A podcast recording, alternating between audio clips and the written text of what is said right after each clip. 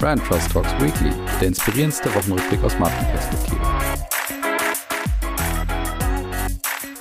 So, liebe Hörerinnen und Hörer, willkommen zurück zu Brand Trust Talks Weekly. Wir sind in der KW4 und ihr seid zurück bei eurem Lieblingswochenrückblick aus Marketing und Markenperspektive. Und ich habe natürlich wieder ein paar schöne Themen für euch rausgesucht. Ich habe zum Beispiel ein paar Smalltalk-Themen auch dabei. Ich habe auch das Edelmann Trust Barometer dabei, allerdings nur in ersten Ansätzen, weil ich dazu sagen muss, irgendwie kommt dieses Trust-Barometer mal gefühlt am Donnerstag raus und dann merke ich das immer am Abend, wenn ich mich vorbereite. Und da habe ich zu wenig Zeit, mich da wirklich reinzuknien. Und deswegen gibt's heute erste Ansätze und hoffentlich nächste Woche dann nochmal eine vertiefende Analyse auch von meiner Seite. Ich versuche das Ganze ja auch immer nochmal für euch zu transferieren.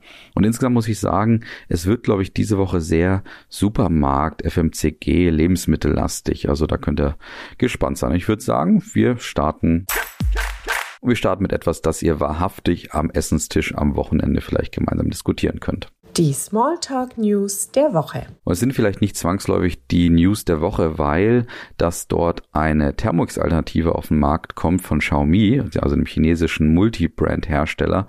Das ist schon ein paar Wochen her. Das war so Anfang Dezember, als das anscheinend veröffentlicht wurde. Aber ich habe es jetzt erst mitbekommen und ich dachte, es ist schon eine interessante Diskussion, vielleicht auch, wie gesagt, für den Essenstisch am Wochenende.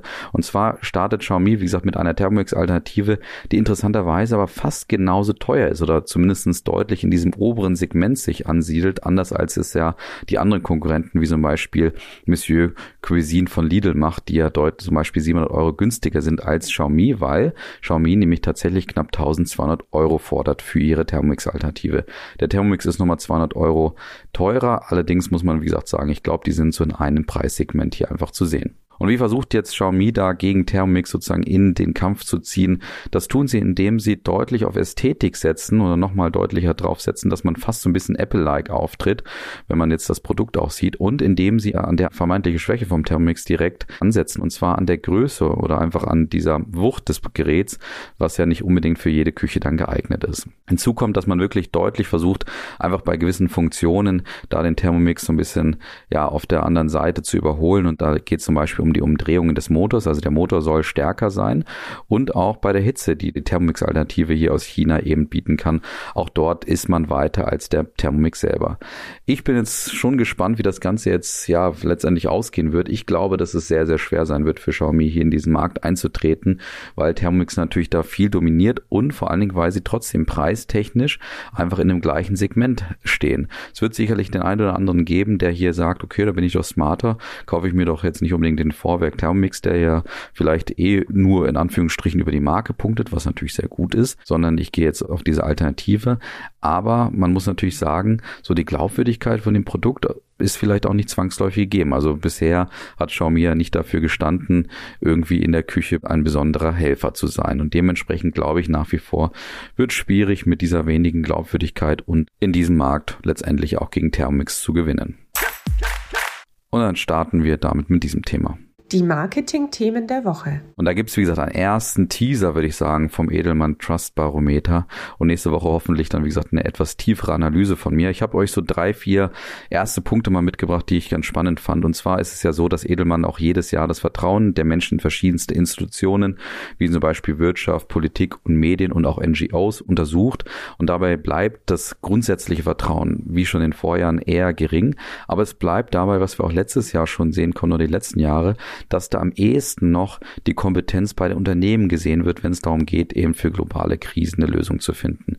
Und da ist einfach das Vertrauen größer, als es zum Beispiel bei der Politik oder auch den gemeinnützigen Organisationen ist. Zweiter interessanter Punkt war so ein bisschen, wem vertraue ich denn eigentlich, beziehungsweise gegen welchen sozusagen Berufsgruppen habe ich denn vielleicht ein größeres Misstrauen? Und da ist interessant, dass allen voran bei den Deutschen die Politikerinnen und Politiker an erster Stelle stehen.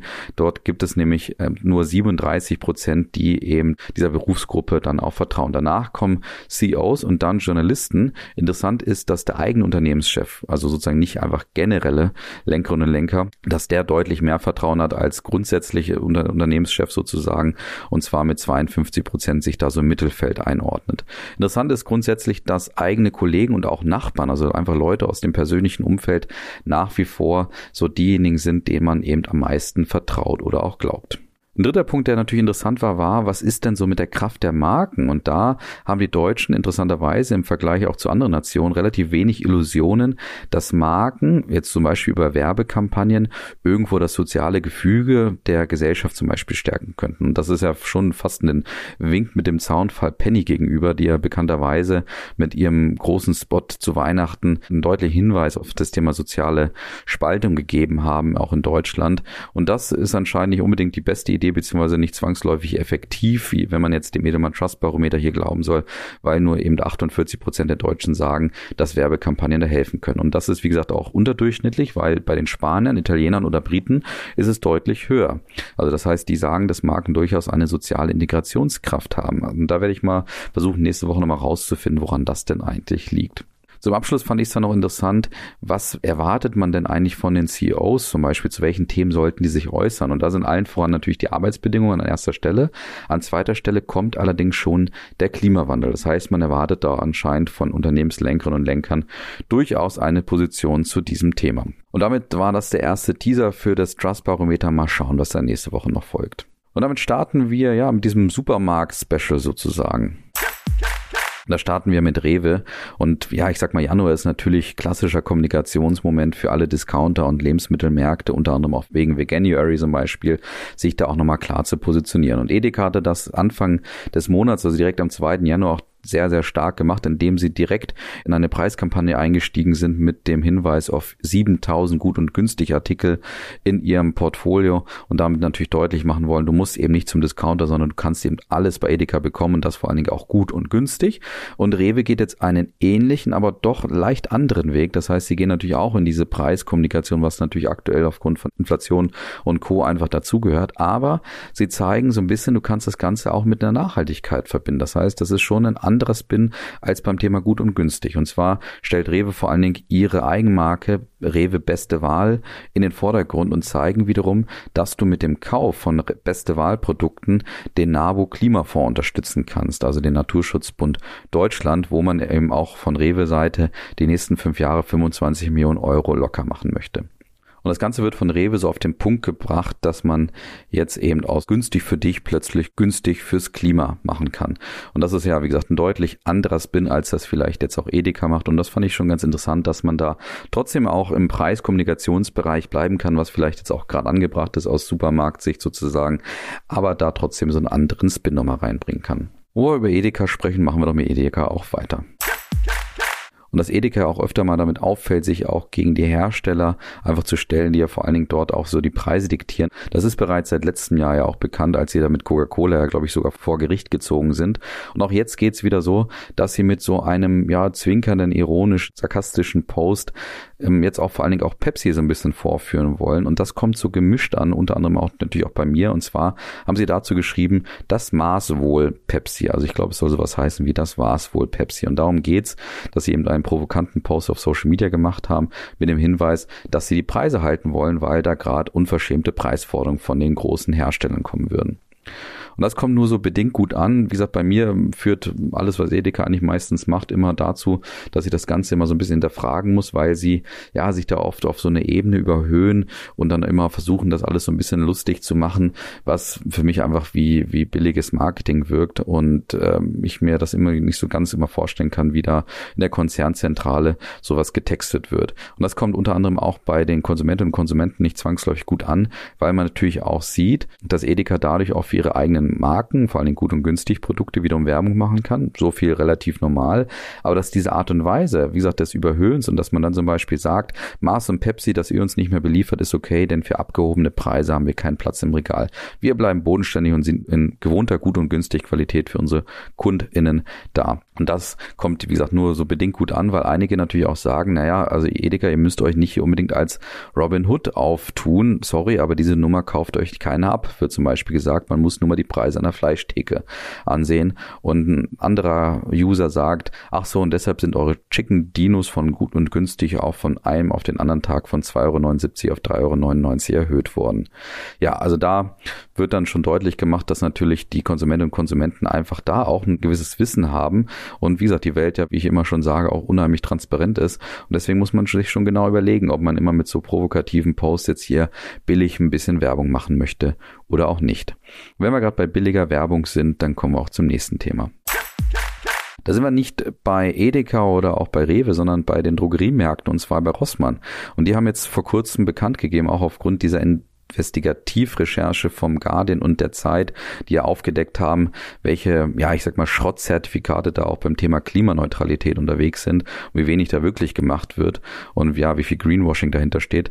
Deswegen hat jetzt auch Rossmann darauf reagiert unter anderem auch der Geschäftsführer Raoul Rossmann, der jetzt eben sagte, man werde bei den Eigenmarken das Thema CO2-Emission bzw. das Label klimaneutral nicht mehr darstellen. Und das sagen sie unter anderem aufgrund dessen, dass er einfach fragt, ja, welcher Kunde Kunde nimmt denn bei diesen Diskussionen aktuell das noch als Mehrwert wahr? Und auch andere Marken haben jetzt angekündigt, das Ganze auch sehr deutlich auch zu überprüfen und zu überdenken, was genau da vielleicht auch dahinter steckt und was sie genau damit ja vielleicht wirklich bewirken. Und bevor jetzt viele das vielleicht ja auch so als ganz besondere Aktion von Rossmann, weil so war ich auch zuerst getriggert, als ich gesehen habe, was da so in der Headline sozusagen stand, muss man natürlich nochmal genau sezieren, was Raoul Rossmann da gesagt hat. Er hat eigentlich nur gesagt, dass sie dieses Klimaneutralitätsthema jetzt eben von den eigenen Marken entfernen werden. Nicht, weil sie sagen, das ist einfach irgendwie Greenwashing, sondern einfach, weil er sagt, das Label hat an Wert auch verloren aufgrund der Diskussionen drumherum. Ich hätte es spannender gefunden, wenn man gesagt hätte, naja, dass man da so ein bisschen auch mithelfen möchte, das Thema Greenwashing bei Klimaneutralitätsabkommen oder Zeichen, Zertifikaten etc., da einfach so ein bisschen da auch dagegen vorzugehen. Und stattdessen sagt man eigentlich nur, ja, uns bringt's nichts, dann machen wir es halt weg letztendlich. Deswegen wird es da auf jeden Fall noch interessant, wie wir jetzt mit diesem Thema Klimaneutralitätszertifikat umgehen. Was man definitiv feststellen muss, ist, glaube ich, dass da jetzt gerade ein anderer Wind weht und man über dieses Zertifikat mehr denn je auch nachdenken sollte. Und wir springen zurück zu den Supermärkten in dieser Kategorie. Der Gewinner der Woche. Und da müssen wir zum Beispiel über Aldi sprechen. Und ich spreche unter anderem auch gerne über Aldi, weil der Horizont nämlich jetzt über die letzten zwei Jahre in einer Langzeitstudie sozusagen versucht herauszufinden, wer sind denn so die Werbelieblinge der Deutschen. Und da ist Aldi jetzt der Gewinner in diesem Quartal gewesen. Das heißt, sie haben sich auf den ersten Platz geschoben, was unter anderem an der Weihnachtskampagne liegt und was wiederum ich hier gerne vielleicht auch betonen möchte, weil ich ja die Weihnachtskampagne von Aldi auch sehr gelobt habe. Und da wird eben deutlich, dass diese Weihnachtskampagne von Aldi einfach so gut ankam im Vergleich auch zu anderen Kampagnen, weil sie sie eben einfach so auf dem Punkt war. Sie war nicht ganz so pompös und emotional wie vielleicht die von anderen Märkten, eben wie gesagt zum Beispiel Penny oder Edeka. Aber trotzdem war sie eben sehr, sehr auf dem Punkt und hat eben langfristig sozusagen einfach das Werbeimage von Aldi hier nochmal gestärkt und reiht sie einfach ein in die Werbung, in die Kommunikation von Aldi und genau darum sollte es vielleicht auch um Weihnachten gehen und das war unter anderem ja auch genau das, was ich da so ein bisschen herausgestellt habe. Interessant ist auch, dass Audi sich in diesem Werberanking auch von Platz 10 auf 8 positioniert hat, auch auch mit einem Weihnachtsspot, aber interessanterweise auch einfach mit einer Wiederholung des Spots, den sie schon seit mehreren Jahren immer wieder zeigen, nämlich dass der Weihnachtsmann einen neuen Schlitten in Anführungsstrichen bekommt, aber dort immer einfach nur das Modell von Audi ausgetauscht wird. Und das kommt bei den Konsumentinnen und Konsumenten interessanterweise auch gut an, weil sie die Konsistenz dort einfach loben, beziehungsweise diese Tradition. Das ist doch auch interessant, dass nicht immer was Neues sein muss, sondern natürlich auch einfach die Wiederholung oder diese Konsistenz auch ein ganz wichtiger Punkt sein kann. Und vom Gewinner kommen wir zu dieser Kategorie. Und ich finde, diesmal haben wir wirklich einen sehr würdigen Kandidaten in dieser Kategorie. Der Verlierer der Woche. Wir sind nämlich beim Verlierer und das ist Rama diese Woche.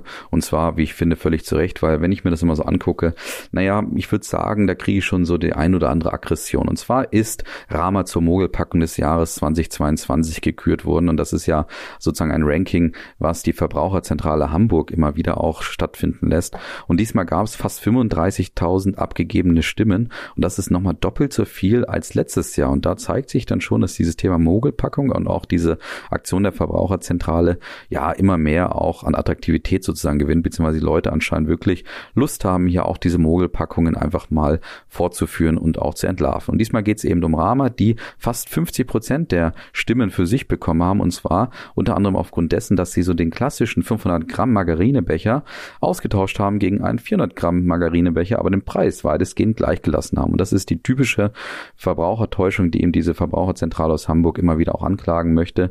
Und das haben auch andere Marken Marken beziehungsweise auch andere Marken innerhalb von Upfield der Dachmarke auch gemacht. Und zwar sieht man, dass da wirklich so anscheinend eine unternehmensweite Kampagne dahinter steckt, dass man da wirklich dieses Shrinkflation-Thema hier auch bespielen möchte. Was ich daran wirklich schwierig finde und dann auch wirklich sage, ja, da hast du dann auch verdient, hier Verlierer zu sein. Man muss sich über die Konsequenzen solch eines Themas Gedanken machen. Und zwar ist es so, dass natürlich die Verbraucherzentrale auch sagt, für das Abfüllen von 1000 Tonnen Rama benötigt jetzt Upfield eine halbe Million Plastikbecher mehr. Das heißt, es hat dann schon auch einen Abdruck, was das Thema Nachhaltigkeit hier zum Beispiel angeht, beziehungsweise, ja, was sozusagen natürlich die Konsequenzen für uns auf der Welt vielleicht auch zur Folge haben. Und dass man das alles so mit einnimmt, das heißt also den Verbraucher zu täuschen und so die gewohnten 500 Gramm Becher in 400 Gramm Becher einfach umzumünzen und dann auch sagt, naja, kein Problem, wir produzieren dann einfach mehr Plastikbecher, um vielleicht die gleiche Anzahl an Produkten zu verkaufen. Da muss ich schon drüber nachdenken, also wie sowas immer wieder zustande kommt. Das muss ja wissentlich passieren in den Unternehmenszentralen sozusagen. Und da finde ich dann schon wirklich richtig, dass sowas auch zur Mogelpackung wird. Zweitplatzierter ist übrigens Leerdammer. Ich glaube, die hatte ich hier auch schon mal bei der Mogelpackung dabei. Die haben nämlich beim Käse Lactalis den Inhalt von 160 auf 140 Gramm geschrumpft, haben aber gesagt, dauerhaft eine Scheibe mehr versprochen. Und das ist dann schon auch interessant, wie man das Ganze auch dreht. Auch da geht es irgendwie wissentlich, dass man einfach, ja, die Scheiben anscheinend dünner macht, dafür eine Scheibe mehr macht und dann wiederum sagt, naja, wir haben ja eigentlich mehr reingepackt. Und da finde ich auch, wie die Verbraucherzentrale das auch beschreibt, da muss die Politik jetzt irgendwie mal starten und da irgendwie vielleicht auch versuchen, die solche Taktiken auch zu verhindern. Und dazu gibt es übrigens drei interessante Forderungen seitens der Verbraucherzentrale, nämlich dass man erstens, ja, Packungen sollten prinzipiell voll befüllt sein und dass es eben nur an Ausnahmefällen ein technisch notwendiger Luftraum dabei sein sollte. Zweitens sollten bei reduzierten Füllmengen eben die Packungen dann auch entsprechend kleiner werden, eben zum Beispiel auch der Umwelt zuliebe, aber vielleicht auch gerade um da auch Menschen nicht zu täuschen. Und drittens sollte doch einfach aufgezeigt werden, wenn es einen geringen geringeren Inhalt gibt, also den Vergleich von alt zu neu und zum Beispiel in, in Prozent angegeben werden müsste. Und dann könnte man solche Täuschungen eben auch nicht mehr ganz so leicht durchführen. Also auf jeden Fall Rama hier, wie ich finde, wirklich ein komplett verdienter Verlierer. Und damit kommen wir zur allseits beliebten Abschlusskategorie. Die Fundstücke der Woche. Und da starten wir diese Woche mit Villeroy und Boch. Und zwar haben die sich eine ganz spannende Kampagne für ihre sozialen Medien überlegt. Und zwar eine Art Comedy-Kurzvideo-Kampagne, wo sie anscheinend auch drei mehr oder weniger bekannte Comedians verpflichtet haben, die dann in die Rollen von Wille, Roy und Boch schlüpfen und dort, naja, anscheinend so mehr oder weniger realistische Situationen aus dem Alltag von Handwerkerinnen und Handwerkern praktisch persiflieren. Und dort kann man sich zum Beispiel eine Aktion so vorstellen, also Wille, Roy und Boch kommen in eine, naja, wahrscheinlich eher gehobene Wohnsituation mit gehobeneren Kundinnen und Kunden. Und die Kundin, naja, kritisiert, dass das doch nicht Snow White wäre, wie sie es eigentlich bestellt hätten. Und dann gucken sich Wille, Roy und Boch mal gemeinsam an und denken sich, naja, ähm, so ganz äh, richtig liegt sie da nicht, aber überlegen sich jetzt mit der zu diskutieren, ist keine gute Idee, gehen raus, tun so, als ob sie eine neue Bartarmatur holen, holen aber die gleiche Armatur raus und zeigen natürlich, naja, das war doch Snow White und die Kundin ist total glücklich. So in die Richtung geht auf jeden Fall das Format. Ich glaube, es ist nicht so gut, ein Comedy-Format zu beschreiben. Von daher guckt es euch selber einfach an. Ich bin so, naja, gemischt bei dem Thema. Es ist definitiv ein schönes Fundstück, weil es eine kreative Idee ist, wie man auch in den sozialen Medien natürlich auftreten kann. Womit ich ein bisschen mein Problem habe, ist, dass jetzt auch irgendwie Willeroy und Boch wieder auf das Thema Humor sich einschießt und hier unbedingt jetzt auch in diese Richtung gehen muss. Ich bin zwar ein humorvoller Mensch, aber nicht unbedingt Fan, wenn jede Marke einfach den Humorknopf drückt. Beim letzten Thema sind wir bei Swiss, der Airline, angekommen. Das hat überhaupt gar nichts mit Humor zu tun, ist aber zumindest kreativ und natürlich eine wunderbare Stärkung der eigenen Schweizer Identität. Und zwar hat Swiss jetzt eine, naja, Kampagne gemacht, beziehungsweise sich überlegt, dass sie praktisch 20 Flugzeuge nach Schweizer Tourismusregionen benennen und haben dort sozusagen einen Wettbewerb gemacht, wo auch 50 Orte mitgemacht haben. 20 sind es am Ende geworden und ihr könnt euch jetzt also darauf einstellen, wenn ihr in ein Swiss-Flugzeug einsteigt, insbesondere insbesondere in den Typ Airbus A220, die insbesondere auf kurze Mittelstrecken genutzt werden, dann werdet ihr Flugzeuge sehen, die eben nach Schweizer Regionen benannt sind, wie zum Beispiel Andermatt oder auch Rapperswil Jona. Also in dem Sinne viel Spaß beim Fliegen in diesen Tourismusregionen bzw. über diese Tourismusregionen und damit, naja, vielleicht bucht ihr am Wochenende den einen oder anderen Flug oder ihr seid in einem Flieger auf dem Weg in eine Schweizer Tourismusregion. Man weiß es nicht. In dem Sinne wünsche ich euch auf jeden Fall ein wunderbares Wochenende, einen guten Start in nächste Woche. Danke fürs Zuhören. Macht's gut. Ciao.